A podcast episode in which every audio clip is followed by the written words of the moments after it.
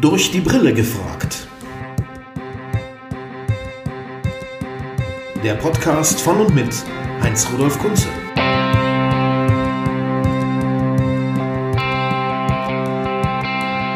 So, liebe Leute, herzlich willkommen zur ersten Folge von Durch die Brille gefragt mit eurem Heinz-Rudolf Kunze im neuen Jahr 2021. Wir sitzen hier an einem mittelgrauen Januarnachmittag östlich von Berlin auf dem Land. Es riecht nach Pferd, es riecht sogar nach Pferdesport. Und wir sind in einem gemütlichen kleinen Studio. Und mir gegenüber sitzt ein Mann, von dem man ab und zu lesen kann, er sei der wohl beste Gitarrist Ostdeutschlands. Das ist natürlich völliger Quatsch. Er ist einer der besten Gitarristen ganz Deutschlands. Herzlich willkommen, Uwe Hasbecker. Hallo, grüß dich. Ja, freut mich sehr, dass es mal geklappt hat. Wir sind uns ja schon oft über den Weg gelaufen, aber immer nur ganz kurz. Und besonders von unseren wenigen Begegnungen in Erinnerung geblieben ist mir ein Moment, da saßen wir backstage bei einem Konzert von unserem gemeinsamen Freund Maschine. Und äh, es war äh, noch vor dem Auftritt und irgendein Jungspund erzählte begeistert von irgendeinem neuen Trend oder einer neuen Band, ich weiß es gar nicht mehr. Und da grinstest du mich an und sagtest zu mir, na, wir haben schon viele kommen und gehen sehen. Und da hast du sicherlich recht. Denn wir sind ja beide schon lange dabei. Und ich möchte jetzt, bevor wir uns über Musik aus dem abgelaufenen Jahr und aus dem spekulativen neuen Jahr unterhalten, erstmal eine ganze Menge über dich wissen und dich zum Reden bringen. Du als einer der ja doch bekanntesten, profiliertesten Sidemen in Deutschland, aber eigentlich immer in Diensten einer Frau, wenn ich so zurückgucke äh, in deinen Bandbiografien oder fast immer. Äh, da kannst du mich gleich aufklären, aber fangen wir doch mal erstmal ganz vorne an. Äh, man kann lesen in dem nicht sehr ausführlichen Biomaterial, was es so über dich konkret als Person gibt, ähm, dass du auch aus einem sehr musikalischen Familienhintergrund stammst. Kannst du dazu mal was sagen? Und hat man dich da dann unterstützt in Sachen Rock oder wollte man dich mhm. eher in Sachen Klassik dressieren, wie es bei mir der Fall war, sodass ja. man ausbrechen musste? Wie war das? Ja, natürlich spielte Klassik eine, sehr große Rolle, ne? am Anfang vor allen Dingen. Also meine Mutter war Opernsängerin am Landestheater Halle, mein leiblicher Vater der war Generalmusikdirektor, der war Chef der Dresdner Philharmonie, vorher äh, des Rundfunkorchesters und Chors in Leipzig, also war schon eine Koryphäe auf diesem Gebiet äh, in der DDR, aber nicht nur da, sondern eigentlich auch weltweit. Ja, der war ganz viel unterwegs, in Japan vor allen Dingen. Und äh, mein späterer Stiefvater sozusagen war Komponist für neue Musik, Dirigent auch und also so Grund, von Grund auf ein klassischer Haushalt, ja, mhm. mit klassischer Musik und das, was anderes spielte überhaupt keine Rolle. Ja. Neue Musik finde ich immer sehr spannend, also Avantgardismus das, oder? Das kam dann sehr, das war, also das war eine Aufgabe für mich sozusagen, mich da rein reinzuhören. Also das, da habe ich auch einen leichten Schaden davon. Ich äh, habe dann immer natürlich, meine Mutter hat das auch dann gesungen, sie hat viele so eine Inszenierung dann gesungen als Sängerin und das war schon echt schräg. Also das war so, also so, weiß nicht, äh, bekannte äh, Penderecki oder sowas ja, ja, vielleicht ja, ja. bekannt. Ich finde so, sowas ja toll. Also mir gefällt sowas. naja, aber nicht, wenn man es den ganzen Tag hat. Na gut. jeden Tag um sich herum, sozusagen. Ja gut, den ganzen Tag Led Zeppelin kann ich auch nicht ertragen. Nee, also ja, insofern spielte auf jeden Fall, sagen wir mal, so ein, so ein klassischer musikalischer Haushalt am Anfang eine große Rolle. Also ich habe dann auch Geige mit sechs Jahren angefangen, Geigenunterricht und so weiter. Und ich denke, meine Eltern hätten das schon gern gesehen, wenn ich da auch sozusagen in die Klassik, in der Klassik geblieben wäre. Ja. Aber spätestens mit meiner ersten Freundin habe ich gemerkt, dass, dass, dass man mit was anderem die Mädels besser, äh, schneller begeistern kann. Besser. Und äh, naja, ich habe dann äh, angefangen so nebenbei äh, Schlagzeug mit, also Quatsch, äh, muss noch davor setzen. Also wir haben dann so ein Streichquartett gehabt oder ein, ein Trio mal mit Freunden gespielt, Schulfreunden. Und äh, darüber haben wir dann immer so ein bisschen rumgeblödelt, haben dann irgendwas anderes. Da hing dann irgend so eine Trommel an der Wand von dem Vater des einen. Und da habe ich dann immer drauf rumgetrommelt und äh, haben dann allen möglichen und habe mir dann letztendlich so den üblichen Weg aus Pappkartons irgend so Schlagzeug zusammengebaut oder Eimern, keine Ahnung. und habe dann ein Schlagzeug gehabt und habe dann auch Schlagzeug gespielt und dann hatten wir die erste Schulband und da habe ich immer gemerkt, naja, die, die Gitarristen, die, die können das, die wissen nicht so richtig, wie es geht. Das hat immer ewig gedauert und habe mir dann immer nach der Probe deren Gitarren genommen und habe da ein bisschen drauf rumgefingert. Und das ging durch die Geige. Ich hatte schon inzwischen sechs, sechs Jahre Geigenunterricht vielleicht so. Und äh, genau mit zwölf, ja. Und ähm, naja, und dann bekam ich von meiner ersten Freundin dann auch eine, meine erste Gitarre mhm. geschenkt, so eine alte Wandergitarre, habe mir da äh, Angelsehnen drauf gespannt und habe mir das selbst zusammengesucht. Das ist übrigens relativ häufig, habe ich festgestellt. Also wenig Gitarristen trifft man, die Unterricht an der Gitarre hatten. Die, also ja. jedenfalls ich. Ich habe die meisten, die ich in meinem mhm. Leben kennengelernt ja. habe, haben sich das irgendwie selber mit Freunden oder ganz alleine beigebracht. Genau. Also der Anfang ist auf jeden Fall so. Ich habe dann mal später und das ging dann auch relativ schnell, ja. Ich habe denen dann immer gezeigt, wie, wie die Stücke richtig gehen. Macht man sich nicht sehr beliebt bei den Kollegen? Mm, ach, das war damals noch, ich weiß gar nicht. Das war, die haben sich, glaube ich, gefreut. Äh, und dann habe ich relativ schnell, bin ich umgesattelt und habe dann auch im weiteren Verlauf dann irgendwann mal versucht, Unterricht zu nehmen. Und ähm, das war aber, das hat nicht viel gebracht. Ich habe mir, sagen wir mal, in der Zeit dann selber, ich habe dann ganz viel durch Hören, Musik hören gelernt ja. eigentlich, ja. Ich habe immer am Tonband gesessen und wir konnten, in, ich lebte damals in Halle und wir konnten ähm, mit einer abenteuerlichen Antennenkonstruktion NDR 3 empfangen. Und die haben immer äh, sehr interessante äh, Konzertübertragungen immer mal gebracht, aus dem Onkel Pö zum Beispiel, ein Hamburger Club, ja. Live-Club. Und, ähm, und das habe ich immer mitgeschnitten, sowieso alles, was ich hören konnte. Obwohl das war ja meistens Jazz, wenn die aus dem Pö gesendet haben. Ja, da war zum Beispiel, das war so ein, so ein Schlüsselerlebnis, ähm, ein Konzert von, von ähm, äh, nicht B.B. King, sondern Albert King. Nicht Albert King, nee, es gibt noch einen dritten. Freddie King. Freddie King, stimmt. Freddie auch. King, ja, genau. Platz 15 im Rolling Stone unter den besten Gitarristen der Welt. Okay. Ja. Ähm, und das, das hat mich umgeblasen. Äh, also das hat mich, das war wirklich eine Initialzündung. Ich habe mitgeschnitten, nicht das ganze Konzert, aber einen großen Teil. Und, äh, und habe das dann im Nachhinein jeden Tag. Ich wollte wissen, wie macht er das, wie kriegt das mit Vibrato hin, wie spielt man überhaupt sowas und sowas.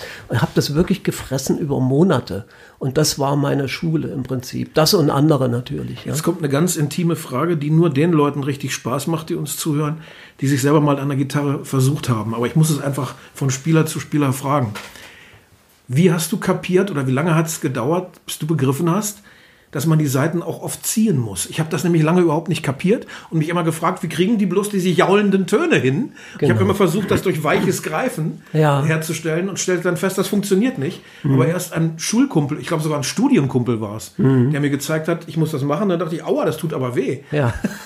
Hast du das gleich kapiert, das dass man die auch ziehen muss? Das war, nee, nee, nee, nee, das war ungefähr zur gleichen Zeit. Ich habe ja auch immer gedacht, wie machen die das mit diesem intensiven Vibrato? Das geht ja. doch gar nicht. Auf der Geige ist klar, da hast du keine Bünde.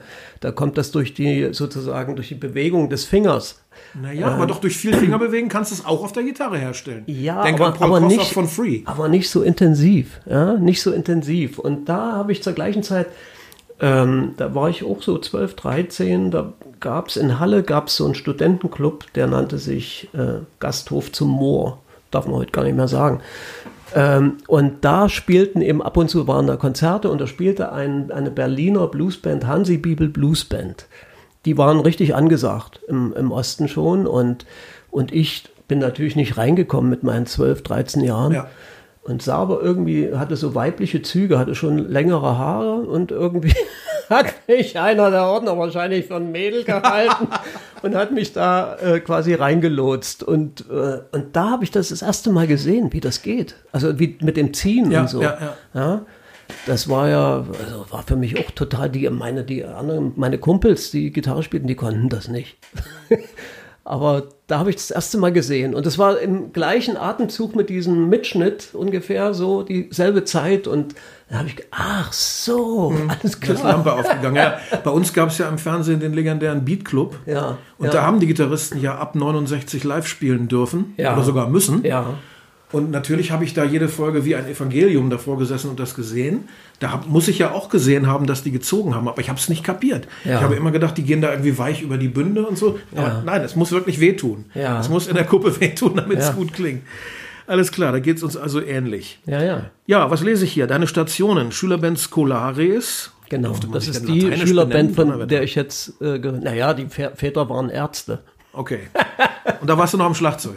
Da war ich am Schlagzeug, genau. Was war denn bitte schon die Klinkformation Halle? Das war die erste richtige Band, würde ich sagen. Also die, wir haben dann auch später eigentlich davon gelebt, im Prinzip, vom Spielen. Ne? Das war so ein äh, Saxophonist, der war immer sehr umtriebig, hat eben so junge Leute äh, gesucht, mit denen man halt eine Band gründen kann. Ja. Und ich war damals, äh, gab es so eine Nische, wo man, also die ev evangelische Kirche hat so, da bin ich immer zur jungen Gemeinde hin, das war auch so eine Möglichkeit, sich mal alternativ mit Leuten auszutauschen und, und wo man noch äh, War sagen, bei uns konnte, übrigens nicht anders. sagen konnte, was man will und wo das nicht, also das war jetzt irgendwie nicht irgendwie eingefärbt. Und von Kirche war gar nicht so viel zu merken. Da wurde viel gesungen und so. Und dann haben die ihren Gemeinderaum auch für so Session oft gemacht. Ja? und da Genau gab's- wie bei uns. da gab es so eine Session, wirklich, wo sich alle möglichen Leute getroffen haben. Die meisten konnten nicht spielen, aber dieser Typ war eben auch da und, und hörte mich und lud mich dann irgendwie ein, wollen wir uns dann nicht mal treffen. So, ne? Und schwuppdiwupp hatte ich meinen ersten, nach ein paar Tagen, die er mit mir dann zusammen geübt hat, hatte ich meinen ersten Auftritt in irgendeiner Nachtbar. da war ich vielleicht 14, 15. Ja, ich sehe einige Parallelen. Ja, und äh, naja, und dann gründete sich daraus eine Band. Wir haben alles Mögliche gemacht. Haben, es gab damals noch keine Diskotheken, sondern man spielte zum Tanz, ne? Jugendtanz nannte Ja. sich das. Und äh, spielte man immer Runden. Das hieß immer so vier Stücke spielen. Und dann war immer ein bisschen Pause, dann wieder vier Stücke spielen. Das zog sich über den ganzen Abend. Und meistens waren wir nach fünf Runden fertig und haben von vorne angefangen. So. Ich war auch mit 14 in meiner ersten Band und äh, mein sehr toleranter Lehrervater hat das also stark unterstützt und hat mich mit dem alten VW Käfer auch immer dahin gefahren. Und ich war zusammen in einer Band mit Typen, die waren über 20 und ich war 14. Also das war schon besonders. Ja, ja. Und dann spielten wir in Osnabrücker Studentenkneipen und dann kam mein Vater dahin und holte mich wieder ab, so gegen 11 Uhr abends und sah dann, dass da irgendwie 17 Gestalten rumlungerten Ja. und guckte mich immer fassungslos an und sagte, Junge, du meinst es ja wirklich ernst. Ja, Der Idealismus ich, war groß sowas, damals. sowas kenne ich auch. Ich, und zwar, äh, ich hab, da gab es natürlich dann auch Stress mit der Schule und so weiter, weil ich, ich war ja noch in der Schule. Ja, ja, und, klar. Wir haben dann auch, eine, man, man musste ja so eine Einstufung machen, das haben wir alles gemacht. So. Das wollte ich nämlich gerade fragen. Du hast gesagt, ihr konntet davon leben, aber das Ja, war doch später. alles so ein bisschen Ja. geregelt in der DDR mit dem Musikmachen, oder? Naja, da gab es immer auch Nischen. Ja. Äh, natürlich hat sich dann der Stadtschulrat eingeschaltet. Und wir hatten dann auch mal wieder, also wir haben immer so Jugendtanz gespielt und das war immer das, was uns Spaß machte. Da konnten wir spielen. Und dann haben wir, um Geld zu verdienen, manchmal so in Nachtbars gespielt. Und irgendwie manchmal auch so ein Monatsang oder über drei Wochen oder so, so ein Engagement jeden Tag da im Prinzip spielen oder fast jeden Tag. Und da hat sich dann der Stadtschulrat eingeschaltet und dann habe hab, hab ich sozusagen eigentlich sozusagen Verbot bekommen, da, damit aufzutreten, weil ich noch zu jung war. Ja, klar.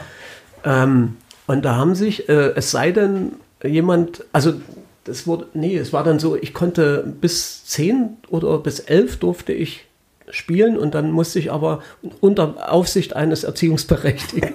Und da haben sich meine Eltern tatsächlich ab, abwechselnd dahingesetzt und haben die zwei, drei Stunden, die ich durfte, äh, dort ausgehalten und sich das angehört jeden Tag.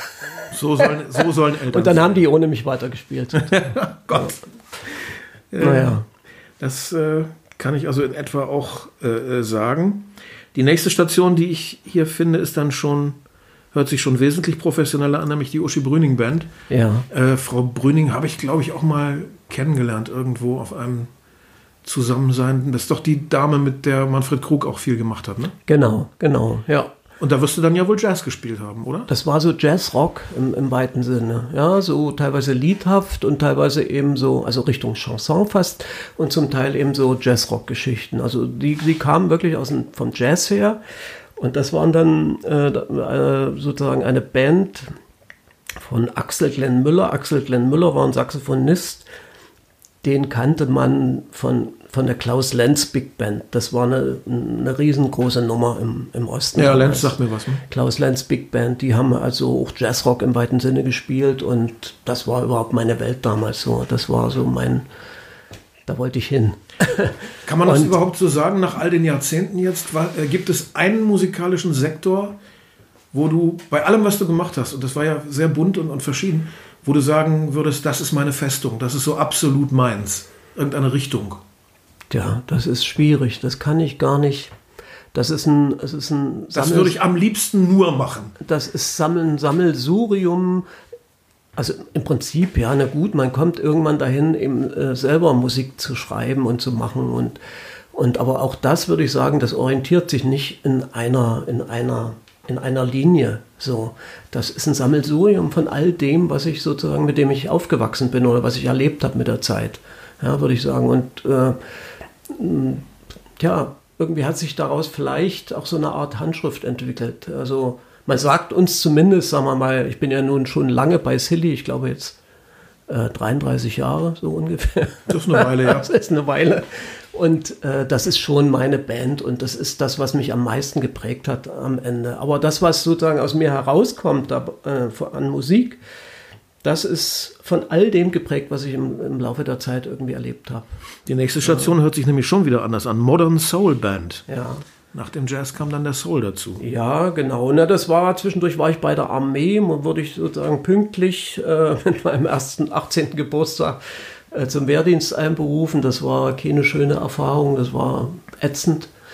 Und äh, ich habe dann äh, entdeckt, dass ich äh, habe dann auch dort relativ schnell Kontakt zu Musikern bekommen und die haben mich da in ihre Kompa Kompanieband reingeholt. Und ähm, weil ich kam von Uschi Brüning, das wussten die natürlich und kannten die alle und so. Und äh, das war mein großes Glück. Und da gab es eben auch so, so, eine Art Proberaum äh, am Kinosaal direkt mit dran. Und ich habe entdeckt, dass ich ja beim, oder habe mich daran erinnert, dass ich beim Löten wenn ich Kabel gelötet habe und das Kolophonium verdampfte, da habe ich immer, da habe ich mein Asthma quasi. Ich bin ein Asthmatiker schon seit Kindheit und das konnte ich damit direkt auslösen.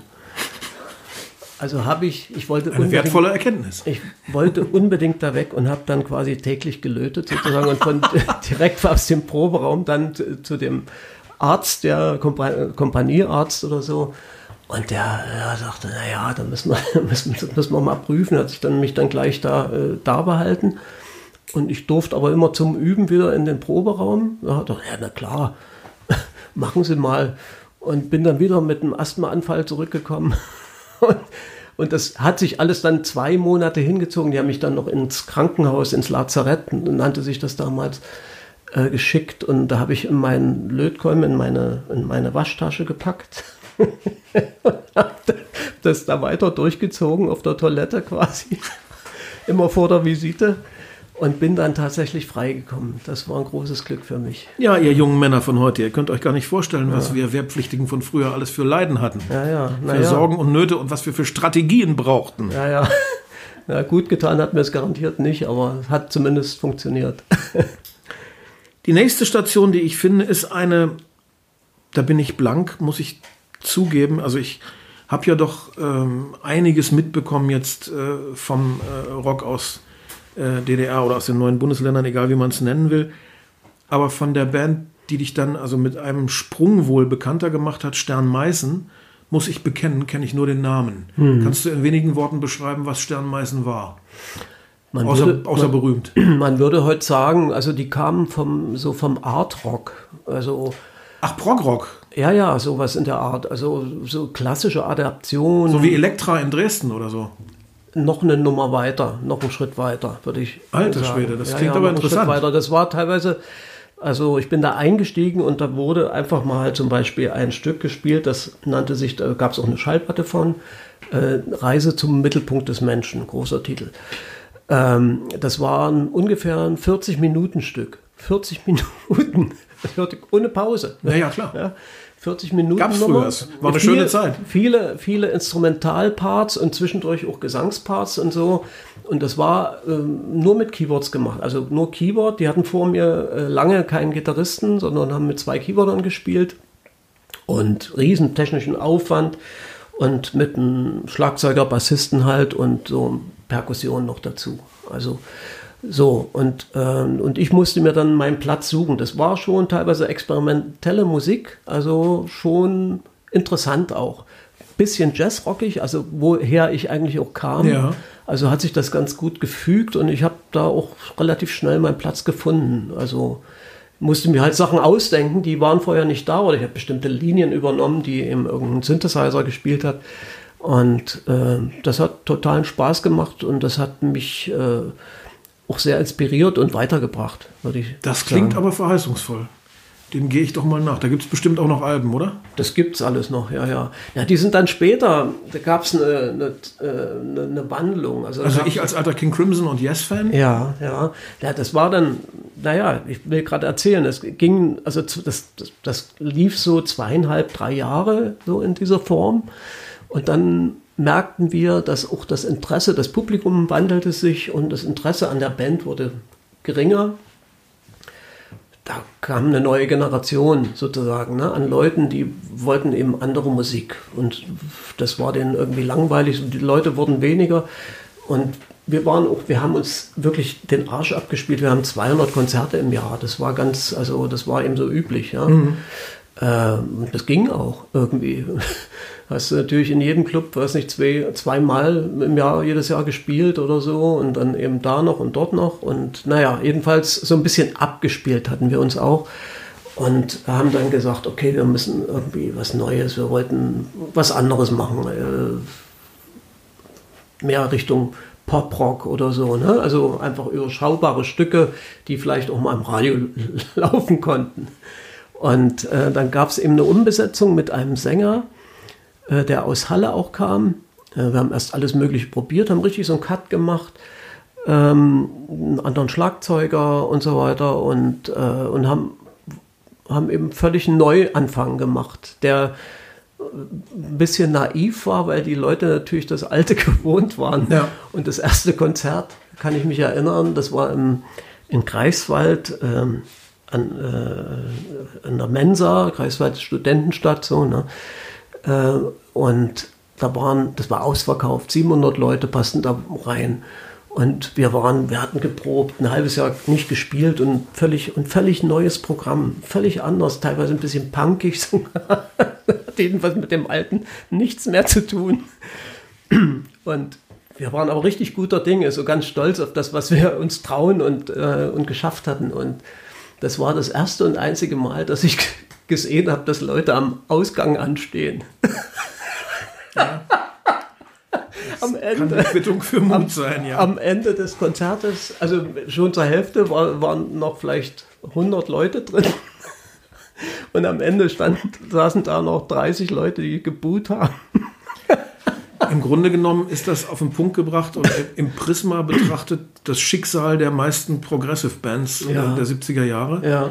Denn es hat ja kaum eine, oder sagen wir einfach mal, es hat ja gar keine so elegant überwintern können wie Genesis. Die sind ja, Hm. Ja. danach noch reicher geworden und noch Ja. erfolgreicher. Ja. Ich finde allerdings auch schlechter, aber das nebenbei. Die meisten anderen sind ja abgekackt und äh, ganz dramatisch kannst du dich noch erinnern an Gentle Giant. ja. Die waren ja auch sehr komplex und wunderschön. Und die haben dann auch versucht, äh, als die Sex Pistols und die Clash aufkamen, sich mal zu verschlanken. Und das ging völlig nach hinten los. Es Naja, hat weder das den war- neuen noch den alten Fans gefallen. Ja, das war bei uns damals, ich würde es als zu radikal bezeichnen. Ne? Wir haben dann äh, nach ein paar Konzerten, die dann teilweise besser liefen und nicht ganz so dramatisch waren, äh, haben wir noch, sind wir noch mal, wir hatten dann, das ist gar nicht weit von hier, in, in, in, in Wilhelmshagen äh, am Müggelsee, hat der Bandchef eins der ersten Privatstudios gehabt im Osten. Und äh, wir haben uns dann nochmal ins Studio zurückgezogen und haben eben da nochmal an einem Konzept gefeilt, nochmal andere neue Sachen produziert und das, äh, sag mal, das Live-Programm ein bisschen diplomatischer gestaltet. Also ein bisschen was von der alten Zeit mit reingenommen, wieder so eine Vivaldi-Adaption. Und das funktionierte dann. Die ersten, dann liefen die ersten neuen, neu produzierten Sachen auch im Radio. Äh, der Sänger hieß, nannte sich damals, äh, der hieß einfach Ralf Schmidt und dann nannte sich dann IC Falkenberg. Hat später auch eine relativ äh, erfolgreiche Solokarriere gemacht, also Soloplatten und so weiter. Und das war dann eine Popband, wie man sie sozusagen heute bezeichnen würde. Ja. Aber irgendwie führte dann dieser, diese Wendung zum Pop irgendwie logisch zur Hinwendung zu Silly, oder wie? Das kam, das kam ähm, ungefähr mit einem, äh, mit einem gepaart mit einer äh, Geschichte, die nannte sich Gitarreros. Das war so eine, das waren so eine Zusammenkunft der, sagen wir mal, vier populärsten Gitarristen aus dem Osten. Und das war für, die kamen alle aus verschiedenen Bands, ich noch bei Stern Meißen.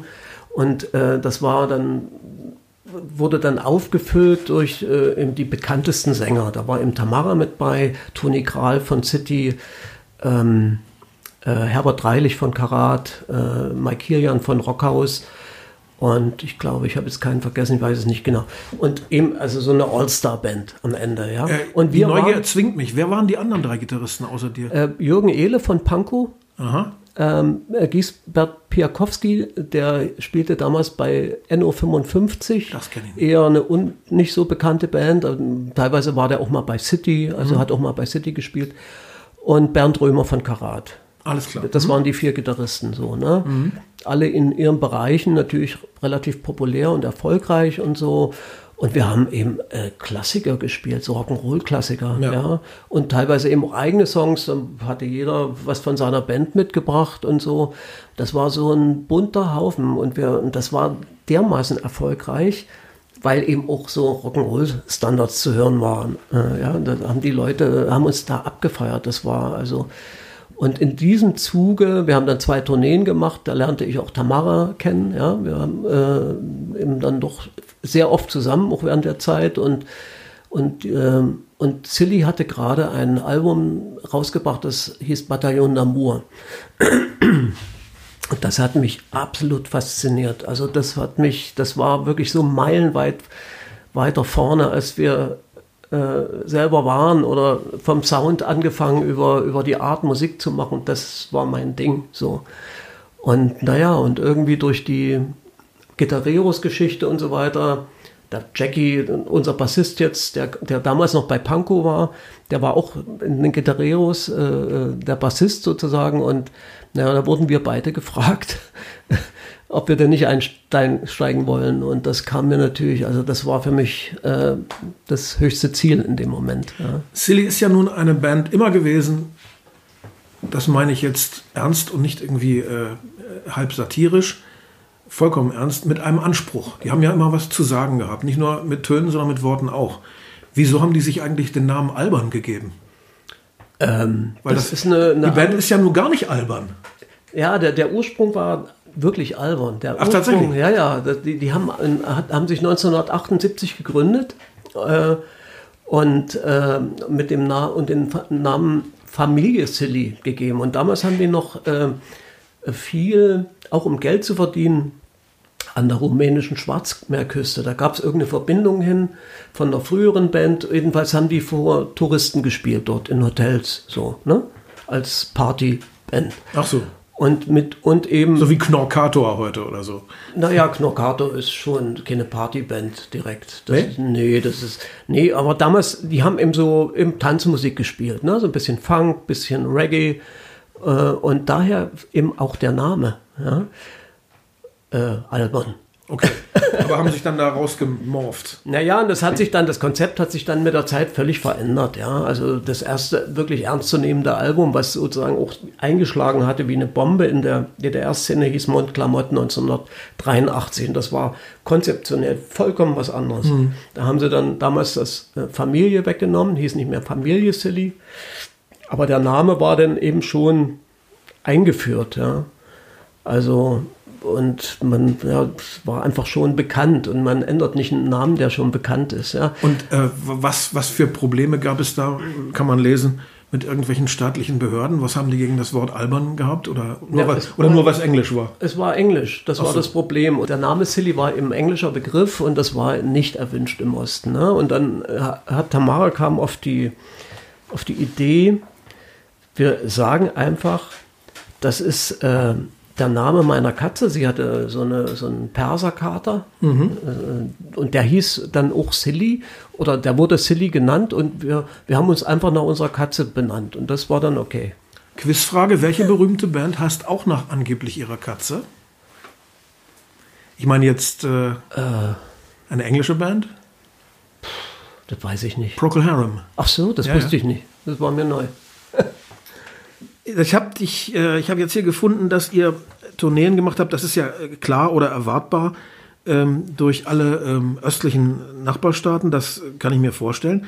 Aber wie kommt man denn dann als Silly nach Österreich, nach Schweden, nach Dänemark, nach Portugal und Luftanhalten in die USA?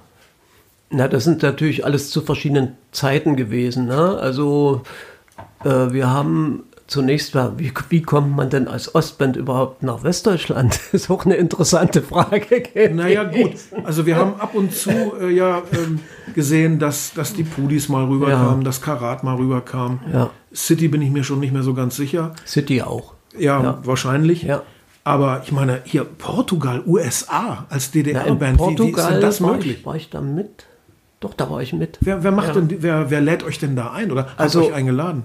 Ähm, das gab äh, zunächst, ich bin ja eingestiegen, das war im Herbst 86, genau, bin ich eingestiegen. Und die erste Tournee, die anstand, war eine durch die Bundesrepublik. Und ich war zu der Zeit kein Reisekader. Ich war immer der Grund, weswegen zum Beispiel Stern Meißen nicht fahren durfte. Oder einer der Gründe. Meistens haben sich zwei genommen, weil die Band dann wirklich nicht spielfähig war. Und das war dann eben auch bei Silly so. Der Unterschied war, die hatten einen Vertrag mit, es gab so einen so einen- so einen Deal zwischen äh, Amiga und der Columbia, der, der CBS. Und, ähm, und da hing eine, A, eine Tournee dran und eine Promotour, verschiedene Fernsehsendungen und, und, und. So.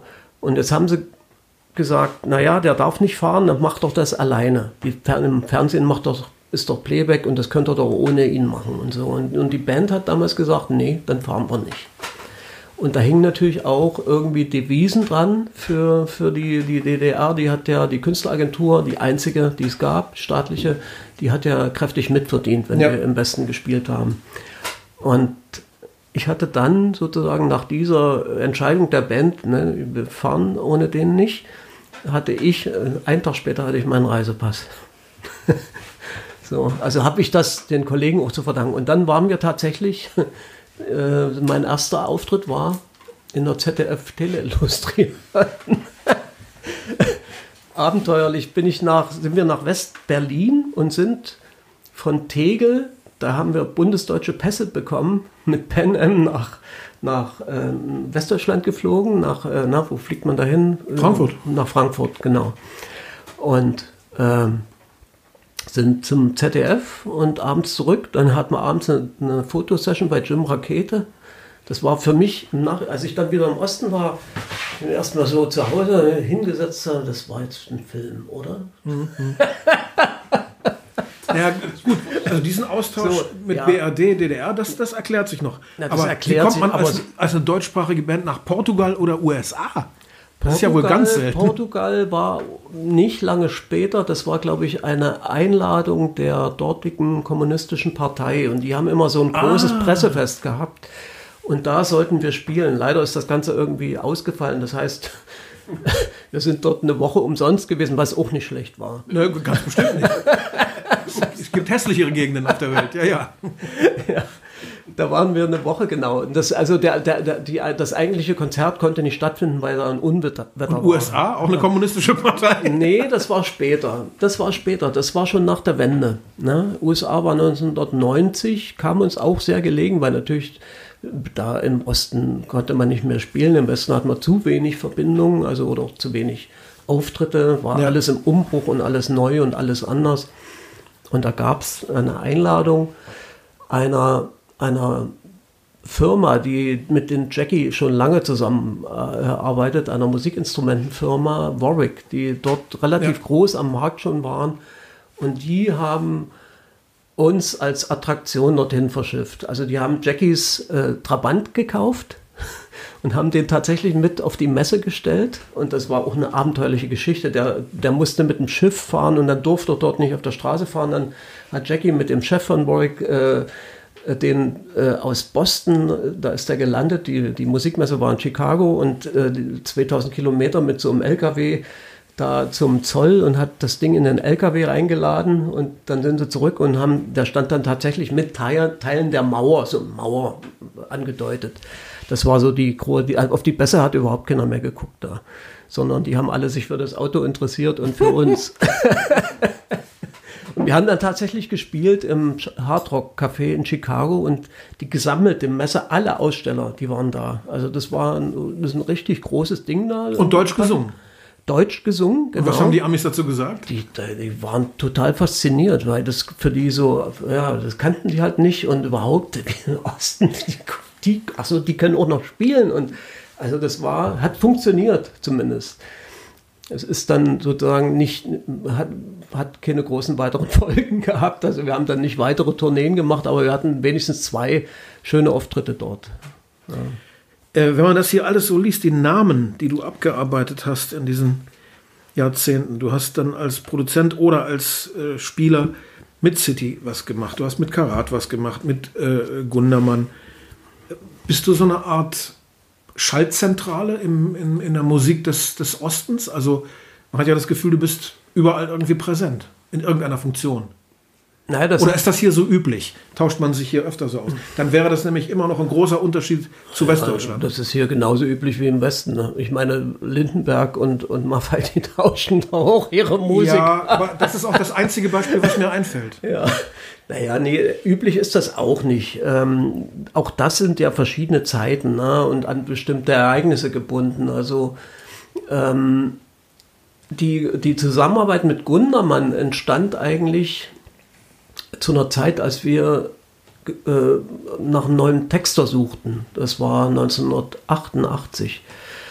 Äh, wir haben damals das äh, Album Februar produziert äh, und da gab es eben ein bisschen Stress zwischen Tamara vor allen Dingen und Werner Karma aufgrund Texte. Das, das war festgefahrene Geschichte, ging nicht weiter und wir brauchten eben einen neuen Texter und da gab es eben den Vorschlag von Amiga, nehmt, trefft euch doch mal mit dem Gundermann. Und äh, das haben wir getan und er hat dann mit Tamara zusammen innerhalb von 14 Tagen die, die, fast die ganze Platte neu betextet. So. Und das war natürlich auch ein Typ, ja, den, also den kennenzulernen war total interessant. Ja. Also wir haben uns dann wirklich angefreundet, kann man sagen. Und, äh, und irgendwann, er machte ja selbst auch Musik sozusagen schon äh, während der Zeit und fragte ihm irgendwann, ob wir ihm nicht mal ein bisschen helfen können und so. Er ist eben da nicht so geschickt mit Musik aufnehmen und das ja, auch nicht, wusste eben viele Dinge vielleicht nicht. Und das haben wir dann gemacht. Wir hatten hier in einem Zimmer hier unten, gleich hier nebenan, so ein kleines, wie so ein Demo-Studio mit so einer Kassettenvierspur und ein paar Mittel schon, die er gar nicht hatte.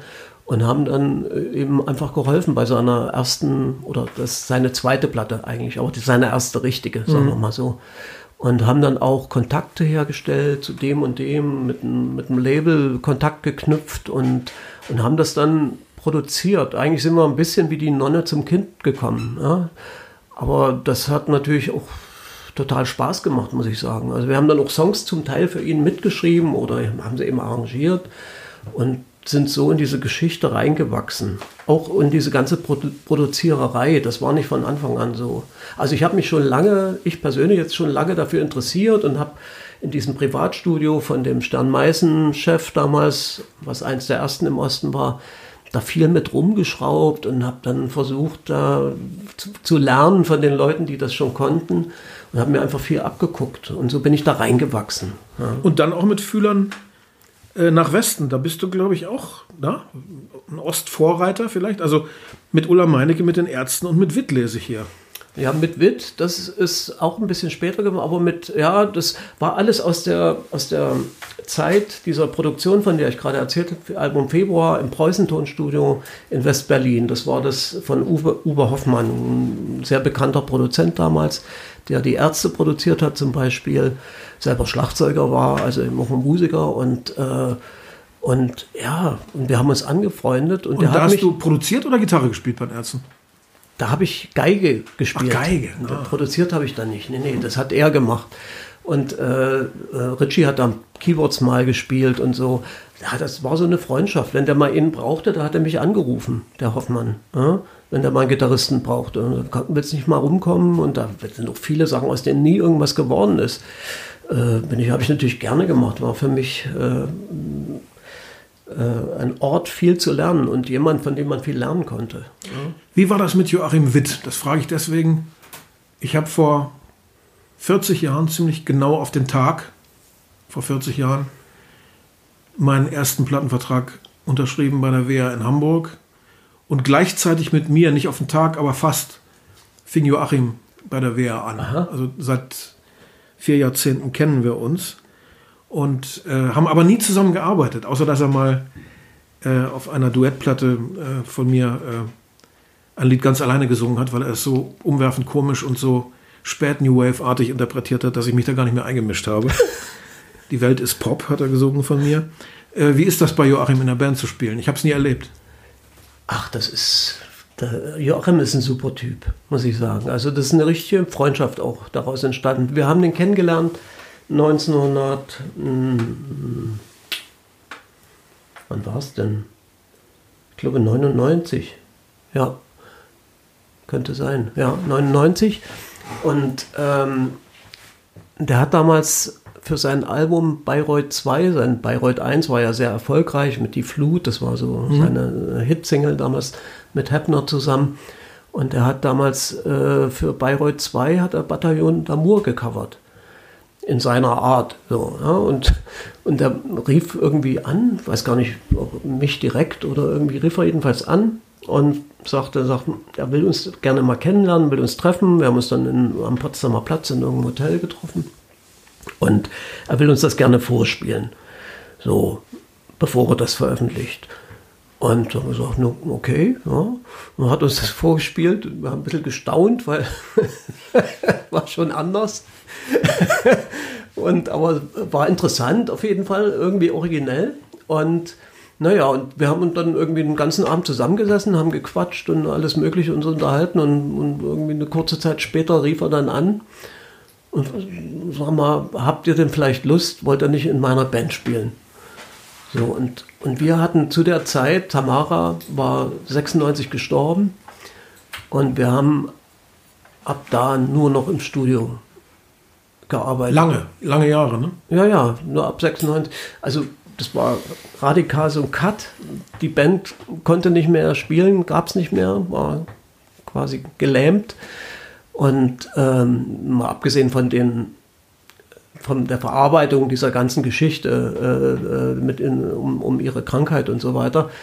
Ähm, naja, blieb für uns nur im Studio zu sein. Studio hieß im Keller. Im Keller äh, neben dem Lafayette hatten wir unser erstes Kellerstudio sozusagen.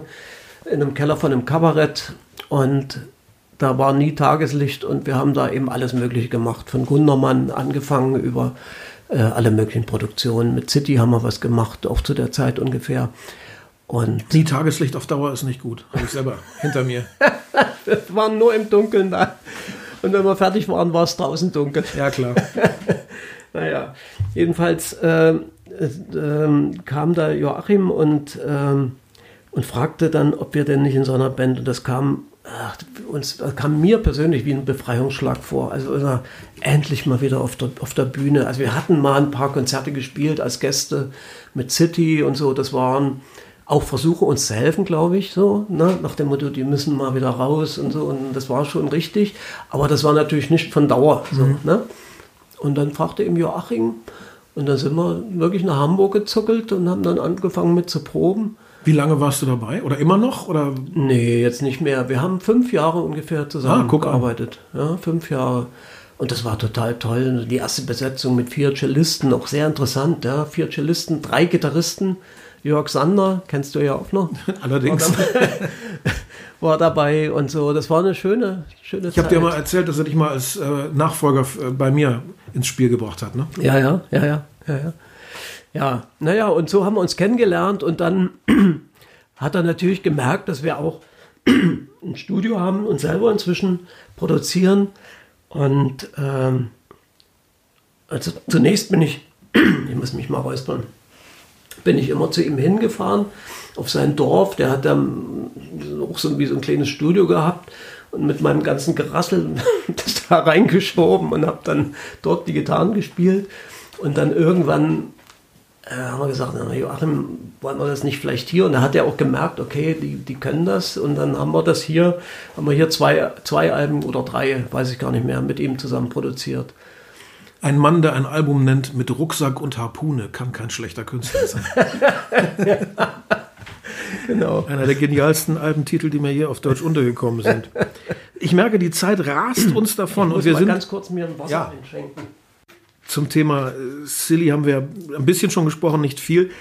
Ich habe euch zusammen mit, äh, mit Tamara Danz nie live gesehen. Ich habe sie allerdings kennengelernt, noch persönlich, und zwar offensichtlich äh, zu dem Zeitpunkt, als du da eingestiegen bist. Also im, im Herbst 86 bei so einer äh, Künstlerkonferenz in Weimar habe ich sie Ja, ja, stimmt, kennengelernt. kann mich erinnern. Hm?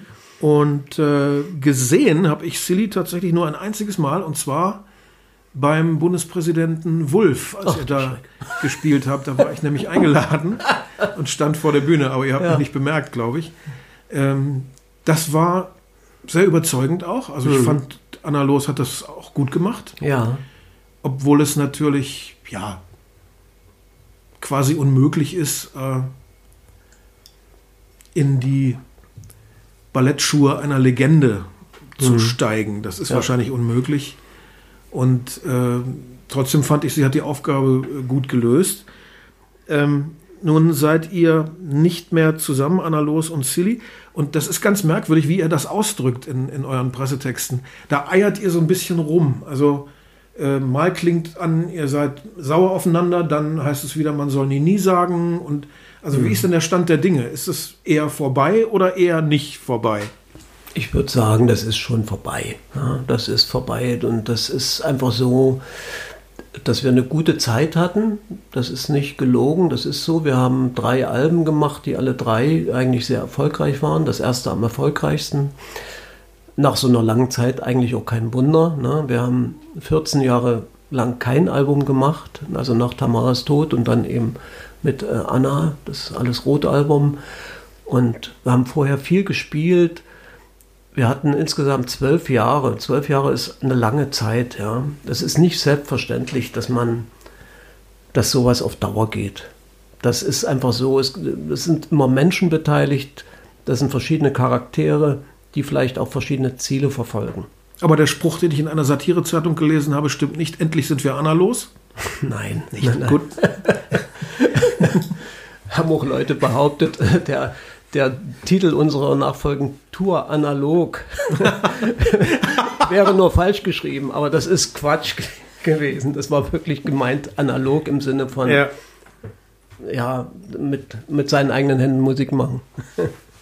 Im Übrigen muss ich eurem Pressematerial mal ein großes Kompliment für Ehrlichkeit machen. Man findet da eine Bemerkung, die findest du in diesem protzigen, prahligen Gewerbe eigentlich kaum.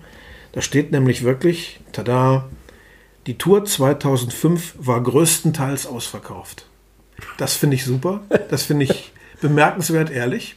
Weil wenn eine Tour größtenteils ausverkauft ist, dann werden ja eigentlich noch ganz andere Superlative immer verwendet. Das finde ich gut.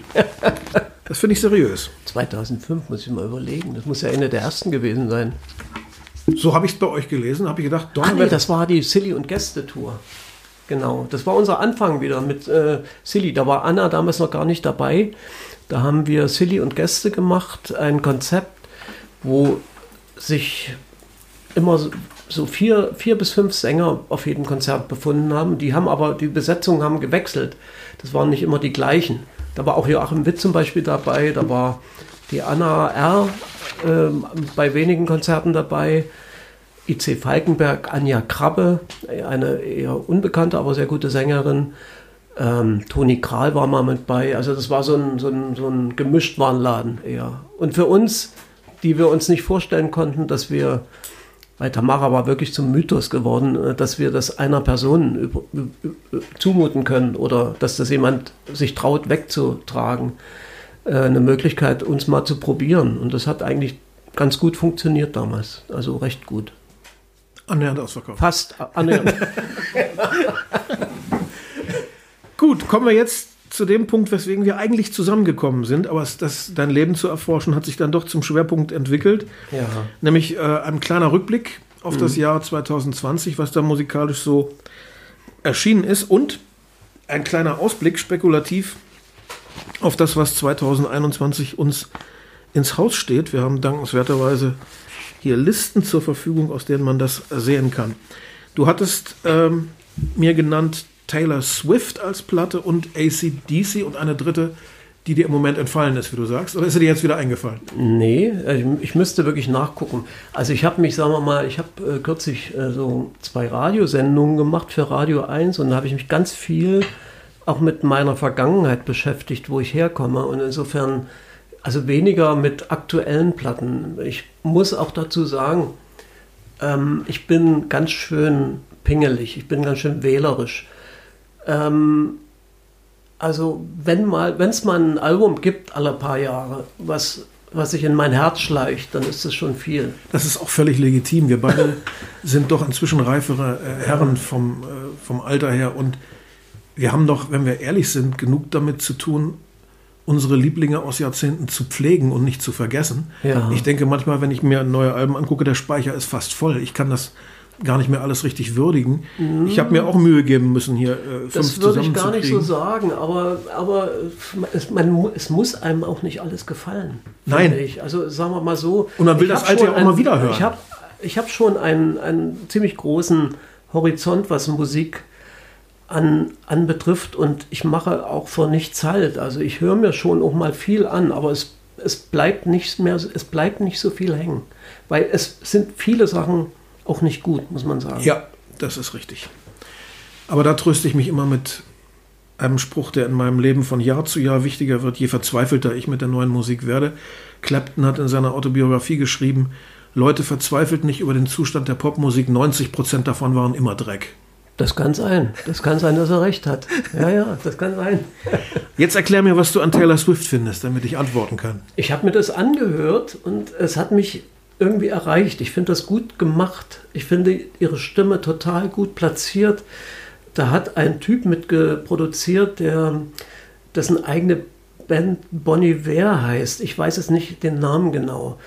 Das ist so ein. Bon Iver, ja. Äh, oder Bon Iver, ich weiß es nicht. Äh, Jason sowieso heißt der, ne? Ja, ja, ich, ich weiß, wen du meinst. Ziemlich fantastischer Typ. Also, das scheint ein Studio-Crack zu sein und er hat sich, glaube ich, um diese Produktion auch mitgekümmert von Taylor Swift. Die hat ja zwei Alben innerhalb eines Jahres rausgebracht. Ja, jetzt kürzlich im Dezember noch ein zweites, glaube ich. Also das meiste ist von Aaron Dessner produziert, von, so, von The National. Okay. Ja, genau. Der, der spielt auch, habe ich auch gelesen. Ich finde es jedenfalls super gut gemacht und insofern, ich vermute mal, das verschwindet auch wieder, dieses Album, aber es war gut gemacht, weil du wolltest ja unbedingt was vom letzten Jahr. Das war haben. der Plan, ja, das war der Plan. Ansonsten könnten wir uns jetzt ein Jahr lang über unsere Top 100 aus allen Jahrzehnten unterhalten. Ja, ja, und das ähm, ist schwierig, sage ich dir. also Taylor Swift, ich habe mir das dann auch angehört und mhm. ähm, habe Lob gefunden in einer Ecke, wo ich es nicht erwartet hätte. Ansonsten hat es mir musikalisch nicht sehr gut gefallen, weil ich diese moderne Art äh, überhaupt nicht mag, dass nur noch die Stimme, da gebe ich dir recht, mhm. einen klaren Platz hat, die ist klar konturiert, die hört man wunderbar. Mhm. Aber ansonsten hörst du nur noch einen Klangmatsch, mhm. als wenn du ohne Gebiss versuchst, in einen Baiser zu beißen. Naja, aber das also ist ein zumindest was, aus Synthesizern und Gitarren kannst du gar nicht mehr wahrnehmen. Ja. Immer dieser berühmte Klangteppich, ich kann ja. das Wort nicht mehr hören. Ja. Also da, da, da, da blubbert und wabert was vor sich mhm. hin, wie so ein irischer Nebel. Und klar erkennbar ist nur die Stimme. Mhm. Loben, aber bevor du kommst, wollte ich, und damit hatte ich nicht gerechnet, die textet gut. Und mhm. das sage ich wahrlich selten. Mhm. Kann ich gar nicht, ich verstehe die Texte nicht, ich kann nicht gut genug Englisch. Sie hat also wirklich eine, äh, eine hübsche Auffassungsgabe für Einzelheiten und das ist ja ein, ein, äh, das, das Kriterium für einen, einen guten Texter, dass er also nicht in, in Phrasen sich, sich ergeht und in abgegriffener Münze. Und in einem Stück davon zu erzählen, äh, auch im Refrain heißt es, glaube ich, ähm, ich habe mich lange Zeit gefühlt wie eine abgetragene Strickjacke unter irgendeinem Bett vergessen. Und du hast mir erzählt, ich bin dein Lieblingskleidungsstück. Das finde ich ganz gut. Mhm, mh. Nur ein Beispiel. Ja, ja. Jetzt kannst du sie wieder verteidigen. Ja, naja, ich, äh, es gibt ja diese modern gemachten äh, Sachen, wie du, wie du es nennst. Da gibt es eben auch äh, gute und schlechte. Und ich finde, das ist echt gut gemacht, weil die Stimme, die Melodien sind gut und die Stimme ist einfach gut platziert. Das ist jetzt nicht billig gemacht. Das ist auch nicht ganz so voraussehbar wie die meisten anderen dieser Geschichten. Du weißt im Prinzip bei den meisten, weißt, weißt du, die nächste Harmonie weiß ich schon vorher. Habe ich selber hundertmal so gespielt und diese Harmonieabfolgen machen es so beliebig und so langweilig, dass man kann es teilweise gar nicht mehr auseinanderhalten. Und ich glaube, diese, dieses Album ist schon nochmal extra. Okay, aber findest du nicht doch, dass es auch verdammt einheitlich klingt? Also ich finde, jedes Stück fängt an mit so einem gemuteten Klavier, so ein Klavier mm. ohne Höhen aufgenommen, mm. was so ein paar Takte vor sich hin klimpert. Ja. Und da kommt gleich wieder dieser riesige Nebel und deckt alles zu. Ja, ich will es jetzt auch nicht, wie gesagt, es wird irgendwann wieder verschwinden. Ich habe doch auch gesagt. Singen kann sie und texten kann sie, ja, das lasse ich stehen. Ja, ja, ja. Übrigens ist mir jetzt die dritte Band eingefallen. Ah, habe ich äh, gehofft. An My Kantereit, genau. Und die haben, äh, die haben ein Album aufgenommen zur, äh, zur aktuellen Lage, zur aktuellen Situation. Mhm. Also was das super genau widerspiegelt, wie ich mich fühle. Also sozusagen diese bleierne Zeit. Ja wo drei Tage wie einer sind. Ähm, so geht es mir zumindest inzwischen, wo sich alles, wo man gar nichts weiß und, ja, richtig. und nur von einer Hoffnung zur nächsten sich, sich hangelt. Das Album kenne ich nicht, aber ich kann dir recht geben, das sind ja die Hoffnungsträger, die also immer genannt ich, werden finde ich bei den jungen wirklich Kollegen. toll. Das ist, das ist, ja, das ist das richtige Statement zur richtigen Zeit. Ja, der Sänger klingt ja irgendwie Jahrzehnte älter, als er ist. Ja. So ganz mürbe und brüchig. Ja, ein bisschen nach Rio. Erinnert mich ja, hier und da an und Rio. Die, die, musikalische Umständlichkeit und Unbeholfenheit erinnert ein bisschen an Wir sind Helden. Ja. Äh, aber äh, insgesamt eine gute Oder Band. an Tonsteine Scherben ja. auch. Ja?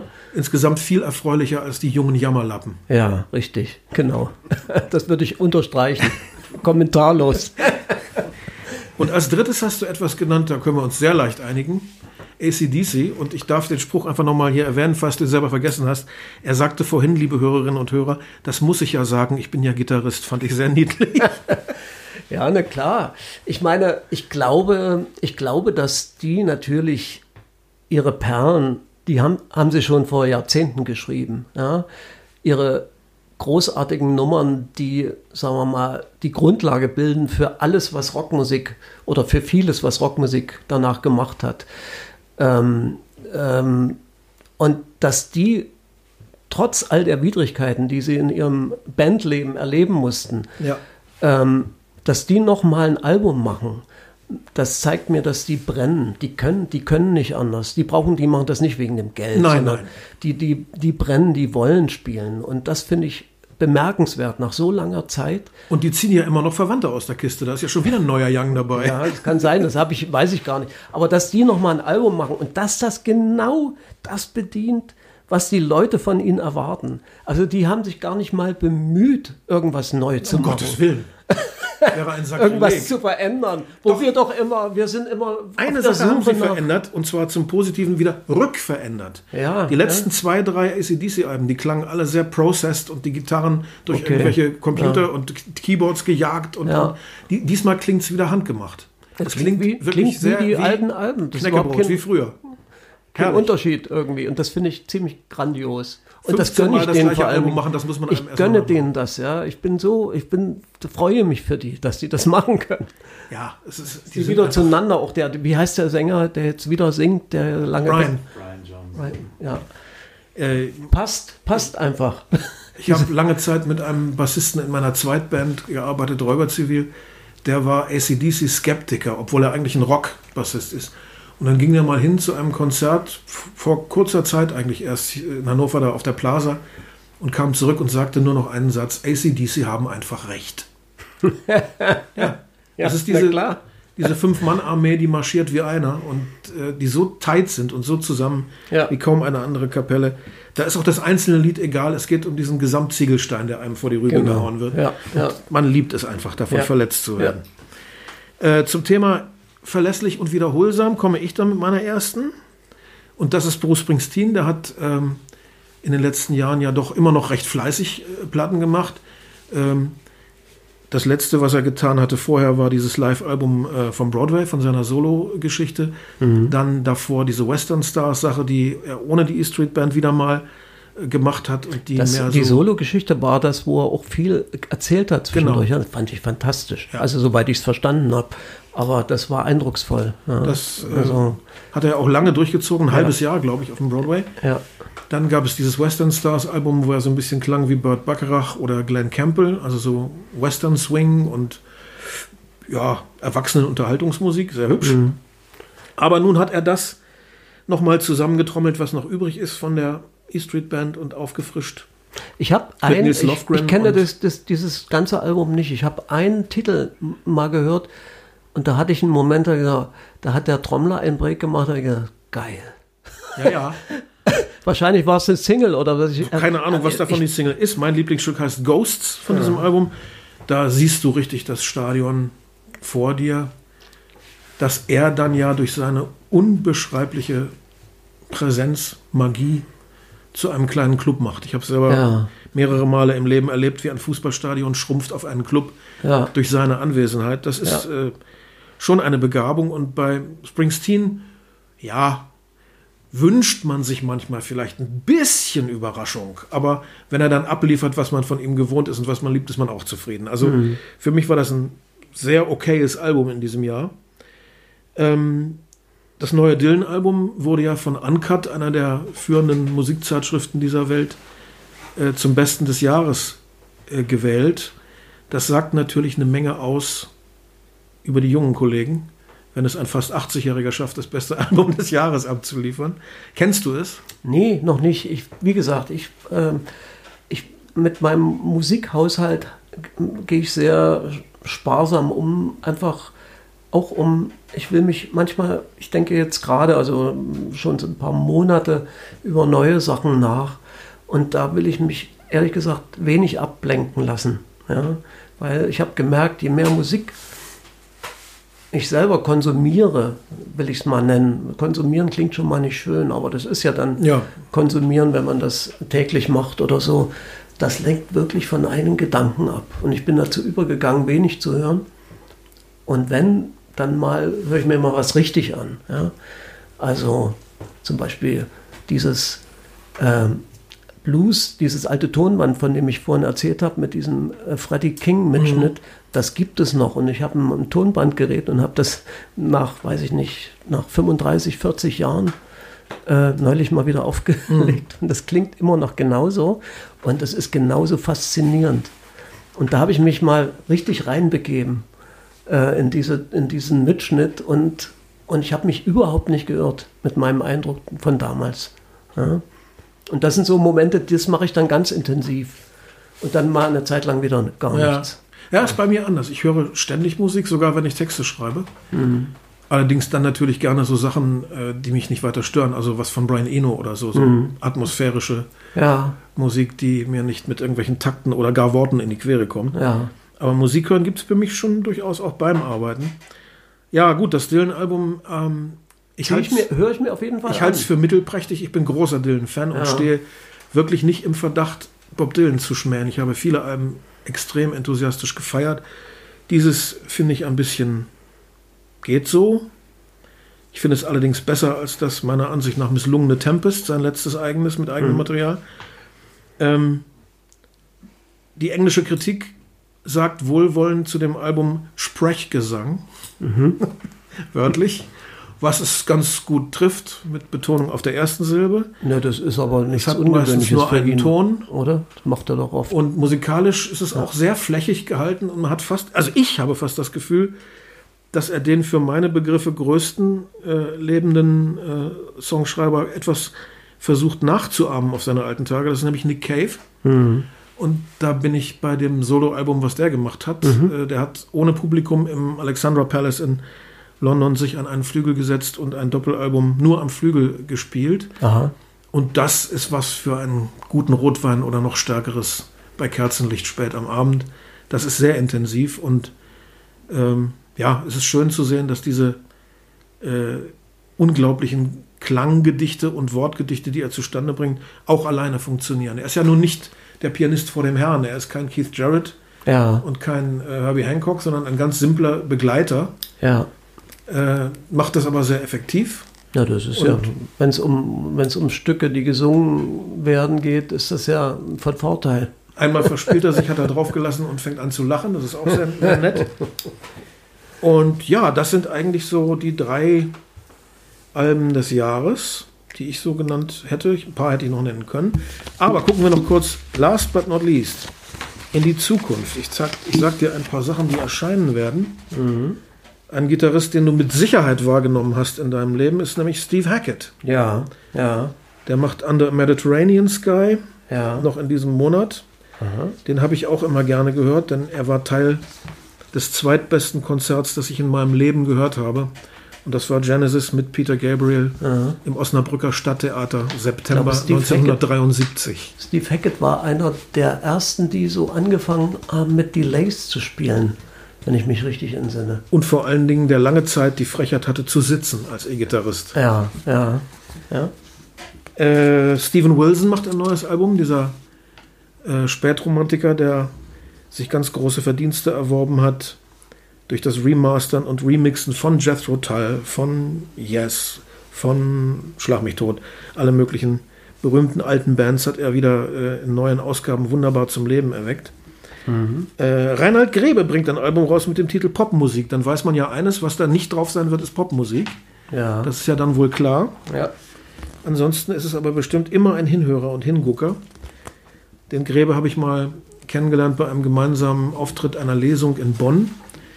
Und da guckte er mich total skeptisch und feindselig an in der Garderobe vorher. Und ich dachte, was habe ich dem denn getan? Also er kannte mich, das sah man, aber er mochte mich nicht.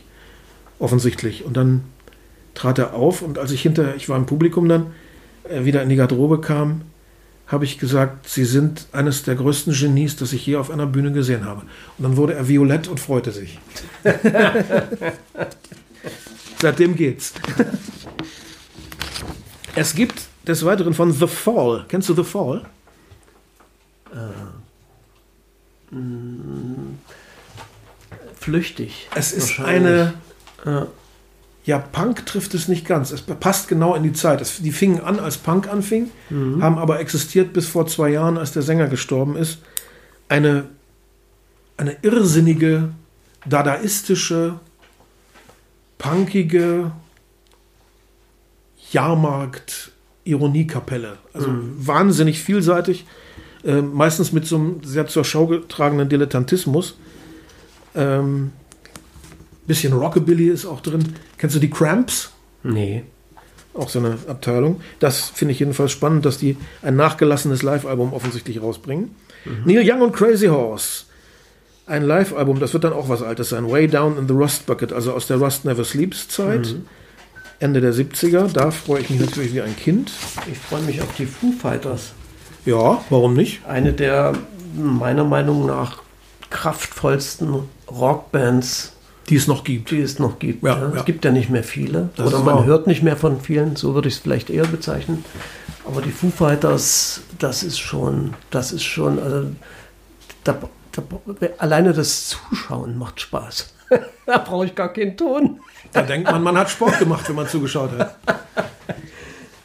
Die Kings of Leon bringen auch was Neues raus. Endlich. Da, das kann gut und das kann nicht gut sein. Das werden wir sehen. Da bin ich gespannt.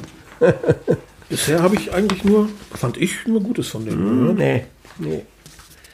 Dinosaur Jr. gibt es dann wohl auch wieder. Ein ganz wüstes Gitarrentrio. Und der große John Cale von Velvet Underground. Mal Kreuzchen machen bei den Guten. Äh, dann kann ich mich da mal durchhören. Ich meine, da muss mir nicht die Mühe machen, das selber rauszusuchen. Du kannst meine Liste behalten mit meinen Unterstreichungen. Ja. Nick Cave bringt auch schon wieder was Neues. Carnage, ein neues Album offensichtlich. Wahnsinn. Und der Höhepunkt der Liste natürlich für viele, The Cure. Mhm. Das ist ja ein Pralinchen, da haben wir ja lange drauf ja. warten müssen. Also ich bin gespannt. Jedenfalls ist das der kleine Ausblick auf das Jahr. Wir sehen also, die Musik geht weiter. Wir lassen uns alle nicht unterkriegen, auch wenn wir noch weiter auf absehbare Zeit nicht auf Bühnen dürfen. Aber wir wollen mal weiter die Finger gekreuzt halten, dass das irgendwann in absehbarer Zeit wieder passieren wird. Ja. Denn meinem heutigen Gast und mir würde dabei was Wesentliches fehlen und nicht nur im Hinblick auf den Kontostand, sondern auf den Seelenstand. Vielen Vor Dank, lieber den, Uwe Hasbeck. Genau. Vielen Dank. Ich danke, dass ich hier teilnehmen durfte.